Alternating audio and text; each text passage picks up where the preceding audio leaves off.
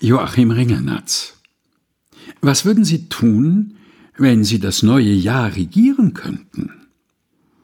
Ich würde vor Aufregung wahrscheinlich die ersten Nächte schlaflos verbringen und darauf tagelang ängstlich und kleinlich ganz dumme, selbstsüchtige Pläne schwingen.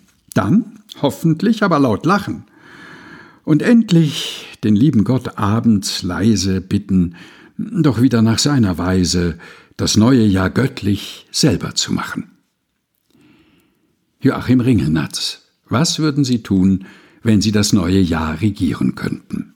Gelesen von Helga Heinold.